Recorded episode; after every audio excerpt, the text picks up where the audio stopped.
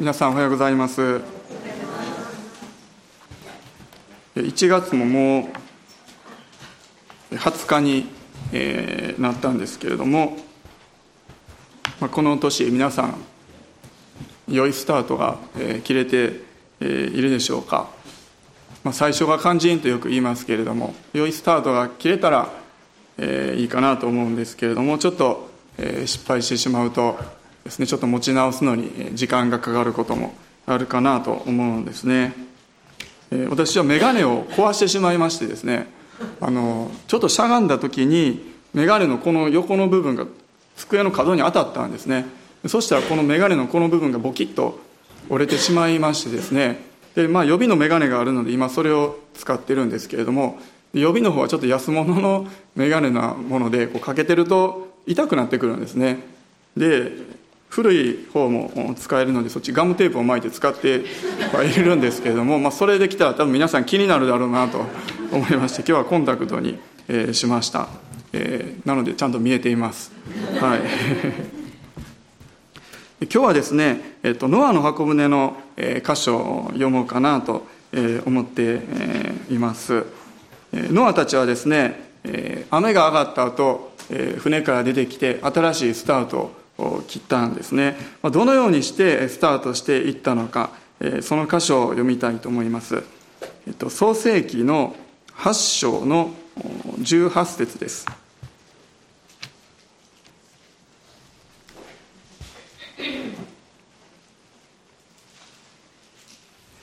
創世紀8章の18節から22節。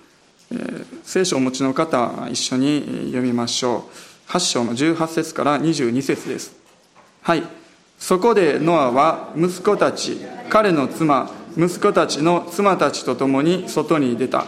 すべての獣すべての這う者すべての鳥すべて地の上を動く者も種類ごとに箱舟から出てきた。ノアは主のために祭壇を築き、すべての清い家畜から、またすべての清い鳥からいくつかを取って、祭壇の上で全焼の捧げ物を捧げた。主はその香ばしい香りを嗅がれた。そして心の中で主はこう言われた。私は決して再び人のゆえに大地に呪いをもたらしはしない。人の心が思いはかることは幼い時から悪であるからだ。私は再び私がしたように生き物すべてを打ち滅ぼすことは決してしない。この地が続く限り、種まきと借り入れ、寒さと暑さ、夏と冬、昼と夜が止むことはない。箱舟にはですね、ノアと3人の息子、そしてそれぞれの奥さんですので、合計8人が乗っていました。えーまあ、ちなみにですねノアの箱舟に何人人が乗ってたのかなって、まあ、夜にふと思って気になってこう眠れなくなることが皆さんあるかもしれないんですけれどもそういう時はですね思い出すための良い方法があるんですね。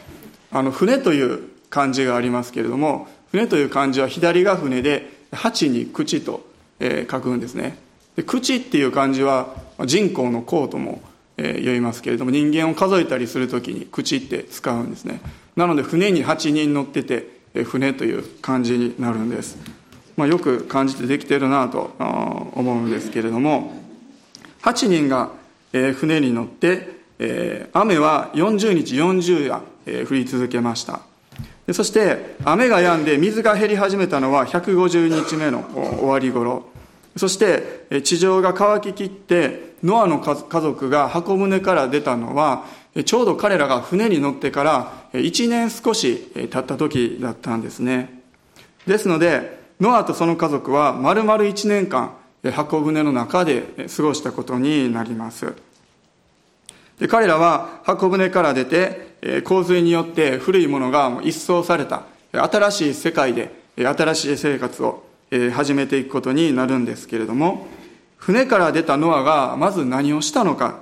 っていうのが今朝の箇所に書かれてありました。20節ですね。ノアは主のために祭壇を築き、すべての清い家畜から、またすべての清い鳥からいくつかを取って祭壇の上で全焼の捧げ物を捧げたとあります。ノアはまずえ主のために祭壇を築いたんです。まあ想像してほしいんですけれどもえ1年間も戦場でえ生活してまあ戦場というかほぼ船内えですよね。ノアの箱舟の場合は。え船内でえ生活してやっと出ることができた。そして出ることができた世界っていうのは今まで存在していた文明的なものが何もない世界なんです。で皆さんだったらまず何をするかなとちょっと想像してほしいんですね、え、まずちょっと探索して辺り一帯がどんな状況になっているのか調べてみてそして住むのにふさわしい土地を見つけてそして家を建てる計画を立ててちょっと資材とかもなんとか集めてきてもちろん生きていくために飲み水も必要だしこれから作物も作っていかないといけない。どこの土地がいいかな種を植えて作物を育てるそのような準備もしていかないといけない。もうやることがたくさん、うん、あるんです。もう何から手をつけていいかわからないぐらいにですね彼らにはやることがあったんです。でもノアがまずしたことというのは祭壇を築いて全焼の生贄全焼の捧げ物を捧げたとあります。新しい生活をまず礼拝することによって彼はスタートしたんですね。本当にこれは私たちもお手本にすることということができると思います。この2019年になりましたけれども本当に礼拝によってスタートしていきたいと思うんですね。いやちょっとあんまりスタート切れなかったなと思う方もおられるかもしれないんですけれどもまあ、そういう方は本当に今日ですねこの礼拝の中でもう一度主の前に出てですねこの1年間をあなたにお捧げしますというそのような気持ちを持って礼拝を捧げたらいいかと思うんですね。まず礼拝を捧げること。それが大切なんです。絵面記を見てみるとえーまあ、今日は今朝は開かないですけれどもバビロン捕囚から解放されてイスラエルの地に戻ってきたイスラエルの民が何をしたのか書かれています。で彼らもまず祭壇を築いて全焼の捧げ物を捧げたと書いてあるんですね。ノアと全く一緒なんです。神殿を作るよりも先にまた城壁を作るよりも先に彼らはまず礼拝を捧げた。祭壇を築いて全焼の捧げ物を捧げたんです。普通だったらもしかしたらまず城壁を築いて安全を確保して生活の安定を図ってから神殿も作ってきれいに礼拝する環境を整えてから捧げ物を捧げる。そのような考え方もあるかもしれないんですけれども彼らはまずとにかく礼拝する。むしろ礼拝するために彼らはその土地に帰ってきたんです。で私たち人間の目にはいろんな必要が見えるんですね。周りを見た時にあこれも必要だ、えあれも必要だと思います。私もちょっと教会、え歩くだけであちょっとここ片付けなあかんなここ電球切れてるないろいろこう目につくと思うんですね。もう家を歩いてもあここちょっと汚れてきたなとかですねあこれ出しっぱなしになってるなとかですね。そういうこと気になると思います。自分のこと家族のこと友達のこと生活のこと、仕事のこと、勉強のこと、もたくさんあります。私たちの目には他に優先したい、そのように見えることがたくさんあるんですけれども、でも、まず私たちが最初にすべきことが礼拝なんです。ノアたちは新しい生活を礼拝によってスタートしました。私たちもこの1年、そしてまた今日から始まるこの新しい1週間、そして毎日の一日一日を本当に主によって主に捧げる礼拝によってスタートしていきたいと思うんです。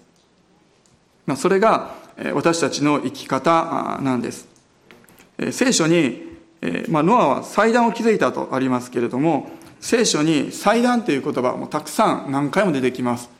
何百回も出てくるんですけれどもでも実は聖書の中で一番最初に出てくる祭壇それがこの箇所なんですね。ノアがこの時に築いた祭壇が一番最初の祭壇なんです。祭壇っていうのは神様に香を焚いたり生贄を捧げるための壇です。その当時は土とか石を使って祭壇というものを作ったそうなんですね。そして祭壇の上には捧げる動物を乗せる、それぐらいのスペースが必要なので、結構 大きな祭壇を作る必要があるんです。祭壇用に使う石っていうのは、まあ、おそらく河原とかに行ってですね大きめの、ごっつい石をですねたくさん、持ってきて、そしてまず土で土台を作って、そこに石を埋め込んで、築いていくそうなんですけれども、まあ、かなりの、大変な作業だなと思います。ノアもきっと自分と、あと3人の息子を手伝ってもらって石を運んできて、祭壇を築いたんです、まあ、大変な、作業ですけれどもでもその大変な作業を喜んでする。その行為自体が神様を第一にしている証だったんです。そして主はそれを喜ばれたんです。祭壇っていう言葉の語源ですけれどもそれはですね生贄を捧げるというそのような意味の言葉から来ているそうなんですね。ですので祭壇を築くその行為自体が生贄を捧げるのとほぼ同じような意味があるんです。祭壇を築くこと苦労しながらそれをしていく作業もうそれ自体がもう生贄を捧げるような礼拝を捧げる行為ともいうことができます。で時に私たちも礼拝を捧げようとするもうそれ自体が大変で犠牲が必要な時もあるかと思うんです。日曜日の朝に時間をとって集まる。それ自体が結構大変なんですっていう方たくさんおられると思います。この時間教会に行くべきか家にとどまって溜まっている仕事をするべきか勉強するべきかもしくはゆっくり体を休めて体力を回復すべきか私たちいつも悩むと思います。選択肢があるんですね。私たち家族も毎週また曜日によっては毎日のように教会に来ますけれども教会へ子供連れて一緒に来ようとするとまずおむつ替えて、着替えさせて、着替えとかおやつとかお茶の準備をしてで出かけよう思ったら出かける前にうんちされてそして服が汚れて、子供の服汚れるんやったらまだいいけど自分の服汚された時にはもう出かける心くじかれそうになりますよね。でこれ家近いからいいけどもでも遠くから来ておられる方は本当にどれだけ大変かなと思うんです。また去年24時間の連鎖祈祷が始まって少しずつ参加者も増やされてきているんですけれども時間をきちんと定めて祈るっていうのも結構大変なことで犠牲を必要とするんですよね。でも私たちがそのように大変だけれども時間をとって犠牲を払ってそして礼拝に備えていく。その行為自体が本当に礼拝ということができるんです。そして主はそれをご覧になっておられて喜んでおられるんですね。もちろん絶対に何か苦労して大変な思いをしないとそれは礼拝じゃないそういう意味ではないですけれども。でも大切なのは優先順位。であって神様を大事にするということ。神様を第一にするということは自分のこと他のことは2番目3番目になってしまうんですね。そして神様のことを大切に考えてそのために備えをしていくということ。それが大切なんです。ノアは箱舟に一緒に乗ってきた家畜の中から特に清い家畜の中から選んで全焼の捧げ物として捧げました、まあ、これもよく考えてみたらこの家畜というものはめちゃめちゃ貴重な存在ということができると思います。箱舟に乗ることができた家畜の数というのは限られていたんです。一つ買いずつ。そして聖書をよく見てみると清い動物は七つ買いずつと書かれてあるんですね。おそらく神様がこの時生贄に捧げることを考えてちょっと多めにですね乗せるようにと言われたんだと思います。そしてもちろん船に乗っていた1年の間にもしかしたら出産があって数が増えたりもしくは食料として食べたりですね、数の増減はあったかと、あったかもしれないですけれどもでもこれから新しい生活が始まっていく。始めていくにあたってこの家畜というものは本当に貴重な存在貴重な食べ物なんです。彼らの家族の命に関わってくるような存在なんです。それを全焼の捧げ物とあるので全て焼き尽くす全て燃やし尽くすんですね。足とか顔とか尻尾とか、まあ、あんまり食べにくそうなとこだけを全部こう焼き尽くして肩ロースとかヒレ肉とかちょっと美味しそうなところはですね、えー、まあ、適度に焼いてこう食べたくなったかもしれないんですけれどもでもそれも全部燃やされていくのを心の中であちょっともったいないな、えー、美味しそうやなと思いながら見つめていたのかもしれないんですね。でもそれは神様もうあなたに私の全てをお捧げしますと。もう頭の先から足の先まで私の全てを捧げます。全てはあなたのものですという告白を意味していたんですね。ですので全焼全て焼き尽くす捧げ物を捧げたんです。今私たちは生きた羊や牛を一匹買ってきてそれを捧げるということはしないですけれどもなぜなら私たちは私たち自身を生きた供え物として捧げるからなんです。有名なローマ書の箇所を開きたいと思いますローマ人への手紙の12章の一節です。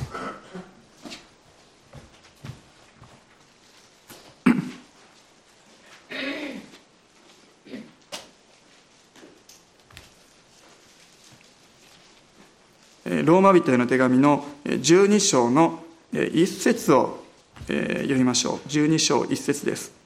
はい。ですから、兄弟たち、私は神の憐れみによってあなた方に進めます。あなた方の体を神に喜ばれる聖なる生きた捧げ物として捧げなさい。それこそあなた方にふさわしい礼拝です。私たちにふさわしい礼拝。それは私たち自身を生きた捧げ物として生きたままで捧げていく。つまり主のために生きていくということ。これが私たちにとって一番ふさわしい礼拝であり捧げ物なんです、例えば自殺してもしくは誰かに殺してもらって自分の命を捧げる。そういうことではなくて生きた捧げ物として主のために生きていくということ。なぜなら私たちの神様は生きておられる方だからなんです。だから私たちが本当に主のために生きていくということを主は願っておられるんですね。またイエス様は私たちのために死んでくださった。そして私たちは義とされて聖なるものとされたんです。ですので私たちは今、主の見舞いに大胆に出てですね、私たち自身を捧げることができるんですね。私たちは聖なるものとすでにされて、主に捧げられるのにふさわしいものとされたからなんです。ですので、私たちは本当にローマ書にあったように生きた供え物として、私たち自身を主のために捧げていきたいと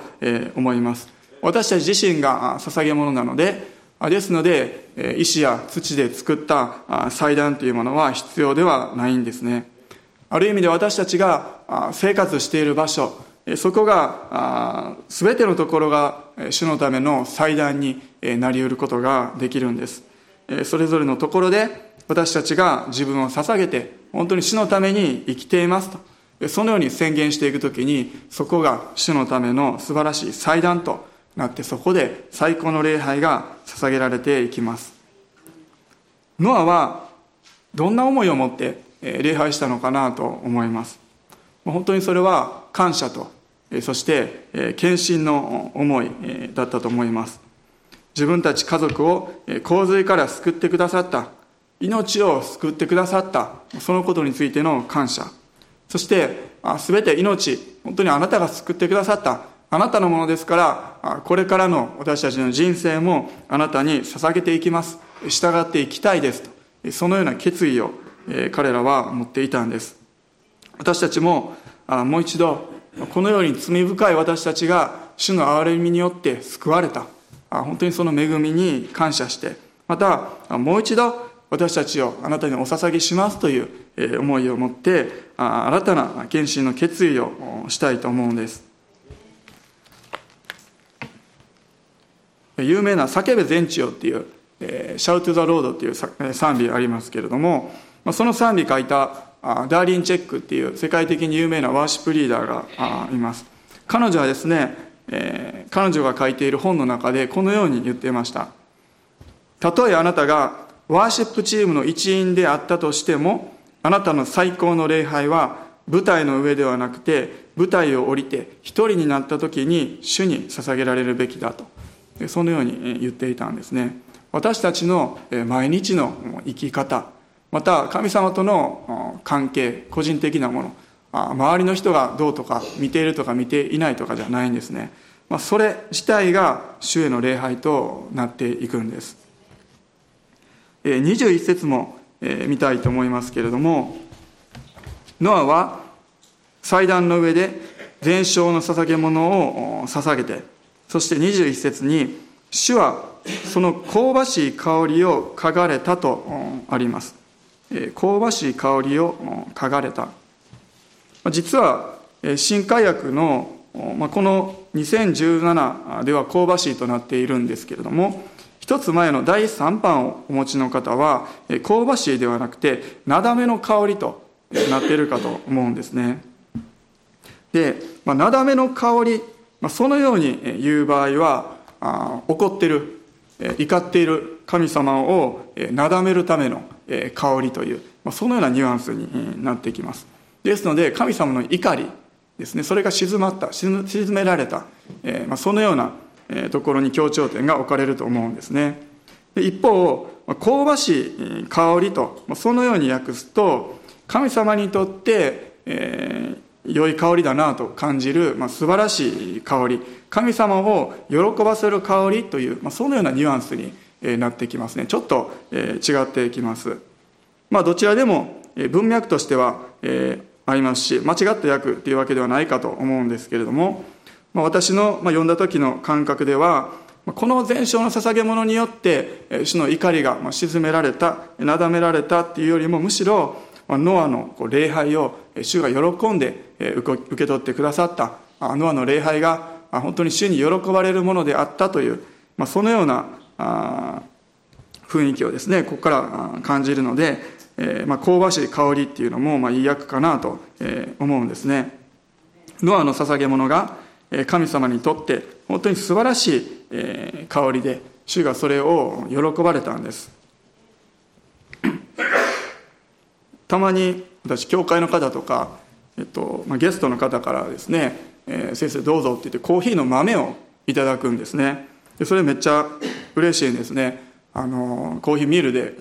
キコキコキコキコこう。豆をこうひいているといい香りがですね、えー、漂ってきてもう部屋中がこうコーヒーにいい香りでこう満たされていくんですね。本当に嬉しいというか幸せなあ気持ちになるというか私のささやかなリラックスタイムになるんですけれども、まあ、そんな感じで私たちの礼拝も主がそのようにああいい香りやなあ嬉しいなと本当にそのように喜んで受け取ってくださる。私たちの礼拝が本当に主によって喜ばれるものなんです、まあ、今朝もこの場所から礼拝が捧げられて心地よい香りが主のもとに漂って天に昇って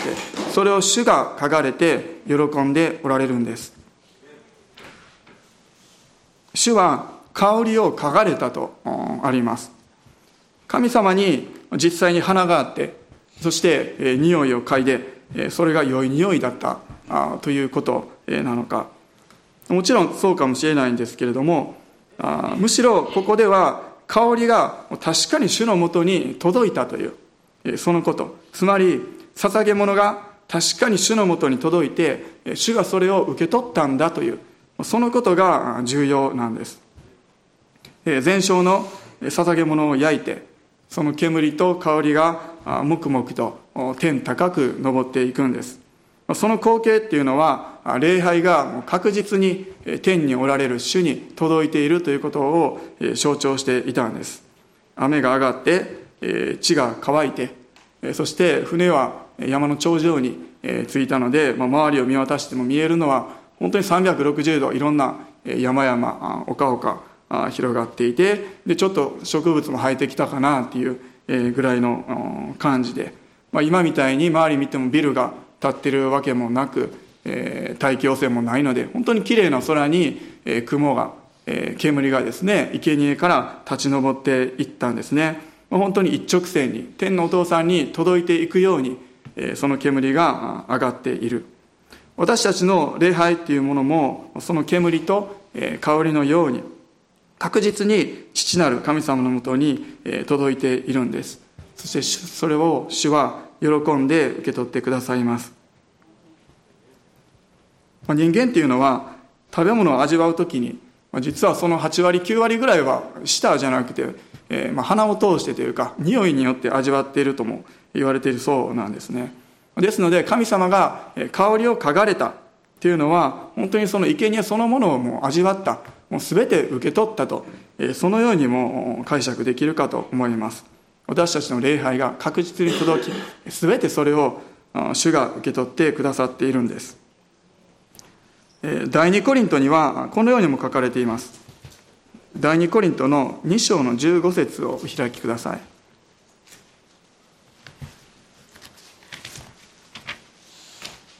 第二コリントの2章の15節です。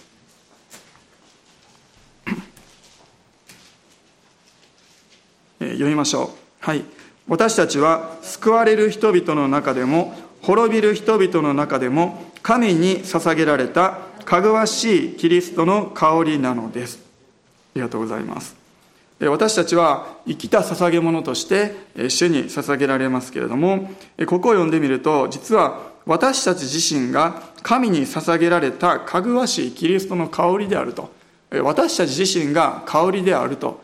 そのように書かれてあるんですね。私たちはまず神に捧げられたということ。人に捧げられたわけではないんですね。ですのでこの香り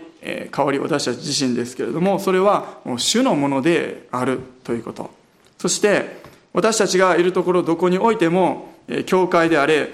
職場であれ他の場所であれその香りというものは放たれているんですね。救われる人々の中でも滅びる人々の中でもその香りというものが放たれています、まあ、香りっていうのは普通は目には見えないですけれどもでも確かに存在していてその部屋の雰囲気を作り上げたりもしくは人を喜ばせたり時には人を不快にするということもできるんですね。私たちのこの香りというものも目には見えないですけれども確かに存在していてそして周囲の人に影響を与えることができる。そして私たち自身が主へ捧げられている香りなんです。そのように香ばしい香りを書かれた詩は次に心の中でこのように言われたんです。21節の途中からですけれども私は決して再び人のゆえに大地に呪いをもたらしはしない。人の心が思いはかることは幼い時から悪であるからだ。私は再び私がしたように生き物すべてを打ち滅ぼすことは決してしない。この地が続く限り種まきと借り入れ寒さと暑さ夏と冬昼と夜が止むことはない。もう大地を呪ったりはしない。すべての生き物を滅ぼすようなこともしない。そして最後22節ですけれども地が続く限り種まきと借り入れ寒さと暑さ夏と冬昼と夜が止むことはない。つまりきちんと季節が移り変わってまたそのような自然法則が壊れることもないという主からの約束がここでなされているんです。でこれは普段私たちは全然気にも留めていないですけれども本当に素晴らしい主からの恵みということができると思います。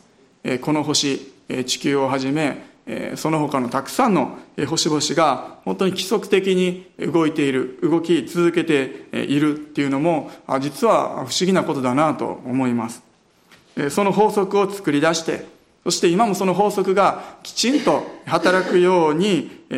動かしておられるのも神様ご自身なんです。主が支えて守って働き続けておられるからこの世界が急に崩壊することなく成り立ち続けているんですね、まあ、主はこのような恵みの約束をノアに与えてくださいました。ノアはすでに大きな恵みを主から頂いていたんですね。それは箱舟によって家族ごと救われたという恵みです。ノアは創世記見てみると正しい人で彼の世代の中にあって全く人であった。ノアは神と人と共に歩んだと、あります、えー、でももちろん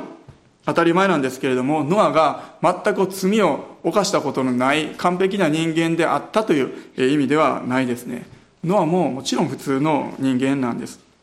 でしかもこの後ですね彼は裸で酔いつぶれてしまうっていう失敗を犯してしまうんですね。ノアも時には失敗もするんです。ですので主がノアを選ばれた救われたっていうのは本当に主からの恵みの結果であるということができます。もう箱舟で救われた。もうそのこと時点で大きな恵みだったんですけれどもでも主はその大きな恵みにさらに恵みを重ねてくださる神様なんです。箱舟というものはイエス様による救いを私たちにとっては象徴しています。私たちも永遠の命という大きな恵みをすでにいただいています。でもその恵みに加えてさらに主は私たちの日々の歩みを守り導いてくださるそのような恵みをさらに増し加えて私たちに与えておられるんです。私たちは時に思います。こんな自分なんて神様に愛される資格なんてないのにと。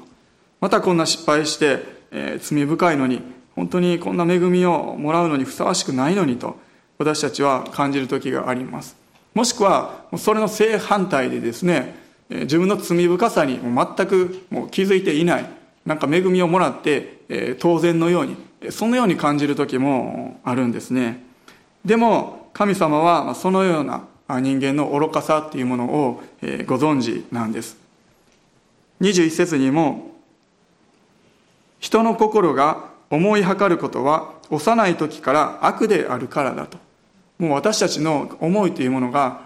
悪いものであるということを主はご存知なんですね。でもそのようなことをご存知な上で私たちに恵みを与えてくださっている。むしろ私たちがそれほどに罪深くて自分自身で自分のことを救うことなんて到底できないからこそ主の恵みが必要なんです。私がまあ一番と言っていいぐらいに好きな聖歌は593番の「罪に見てる世界」っていう「ああ恵み」っていう聖歌なんですねこの賛美あとても大好きえなんですね罪に見てる世界そこに住む予備とに命得よとイエスは血潮を流しませり。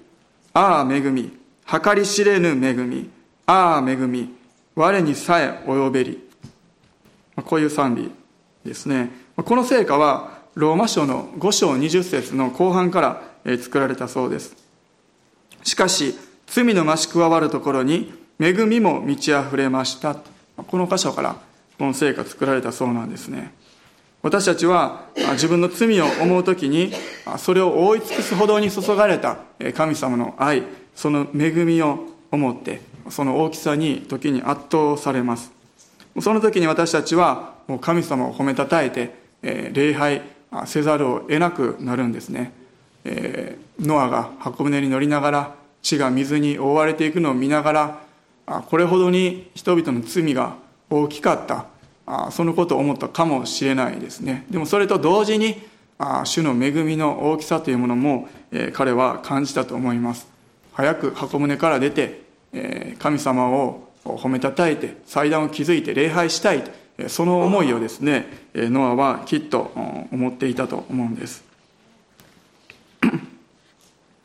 こんな話がありました。本当の話かどうかは分からないですけどある時船が難破してしまって一人の人が無人島に流れ着いたそうです。彼は何日も何日も、早く見つけられて故郷に帰ることができるようにもう神様に叫んで祈り続けたそうです。毎日彼は周りを見渡して水平線の向こうを見て船が近くを通らないのか見ていたけれども全くそのような様子はなかったんです。そして彼は木を集めて小さな簡単な小屋を作ってその小屋で自分の身を守ってまた少しだけ自分の身につけていた大切な持ち物があったのでそれを守るためにその小屋の中に直しておきました。しかしある日ですね彼が魚釣りをして終えて、えー、自分の小屋に帰ろうと思って近づいていくとその小屋が炎に包まれて燃えているのが見えたんです、えー、炎に包まれて煙が上がっていました。多分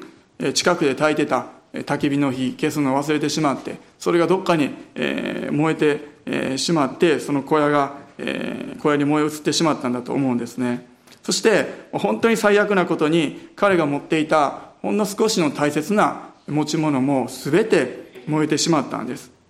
彼は天に向かって泣き叫んだそうなんです。神様あなたはなんてことするんですか？もう全然助けてくれないし私が本当に大切にしていた少しのものさえもあなたはもう奪ってしまうんですか？と。彼は身を避ける小屋も失って全てのものも失って絶望の中で恐ろしい夜を過ごしたんです。次の日の朝彼はですね島に向かってくる船のサイレンで目を覚ましたんです。ついに助けがやってきたんです。その船に助けられて彼は船に乗り込んでそして乗組員に聞いたそうなんです。私がこの島にいると、まあ、どのようにして分かったんですか？と彼は聞きました。すると船の乗組員は答えたんですね。いや何か合図のような煙が見えたのでここにやってきましたと。その船員さんは答えたそうです。時に私たちは困難を経験したり自分が持っているものが何か奪われてしまった。時には神様に奪われてしまった。そのように思う時があります。でも主は全てご覧になっておられるんですね。私たちは神様の計画の全てを知ることはできないので文句を言ったり叫んだりします。でも神様は私たちの弱い部分に恵みを注いでくださるんです。彼の叫びは神様に届いたんですね。その叫びっていうものは何か礼拝のように、え整った本当に信仰にあふれたものではなかったかもしれないんですけれどもでも小屋から昇った煙が天に上がっていってそして船の船員がそれを目にしたように彼の叫ぶというものも天のお父さんのもとに確実に届いていたんです。私たちの礼拝も主に届いています。感謝にあふれた礼拝も。時には何か神様に文句を言うような叫びような時には本当に声に出すこともできないような涙にあふれた叫びになるかもしれない。でもそれも主のもとに届いているんですので。ですので私たちは本当に主に礼拝を捧げて礼拝の生き方をしていきたいと思います。私たちの生き方を通して私たちそのものを本当に主に喜ばれる生きた供え物として共に捧げていきましょう。ではお祈りします。皆さんお立ち上がりください。しばらく共に主を賛美して祈り礼拝する時間を持っていきたいと思います。今朝のこの礼拝も本当に主が喜んで受け取ってくださっていると心から信じます。私たちが共に捧げる礼拝また一人一人が心の中でまた主に向かって手を挙げて捧げるその礼拝を主は喜んで受け取ってくださいます。今朝もう一度私たちをあなたのもとにお捧げしますという思いを持って告白していきましょう。ハレルヤ主よ。ハレルヤ主よ。私たちは主よあなたのものです。私たちの生活全てをあなたにお捧げします。ですから主よあなたが責任を持って全てを祝福してくださってお導きください。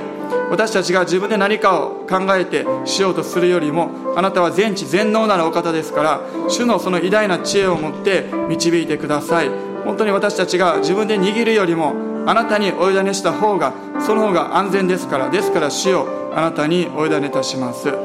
ハレルヤ主よ主を導いてください。ハレルヤ主よハレルヤ主よハレルヤ主よしばらくそれぞれの声に出して主を礼拝していきましょう。ハレルヤ主よハレルヤハレラシカラララスカララハレルヤハレラシカララララ主よハレルヤあなたにお捧げします。全てを委ねします。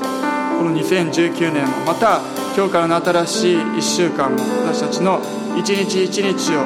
全て主にお委ねいたします。あなたが責任を持って導いてくださることをありがとうございます。小さなことから大きなことまで全てあなたの支配のもとにあると信じます。今は理解できないですけれどもいつか理解できる日が来るかもしれない。そのことを信じて死にお委ねします。ハレルヤ主よ。ハレルヤ主よ。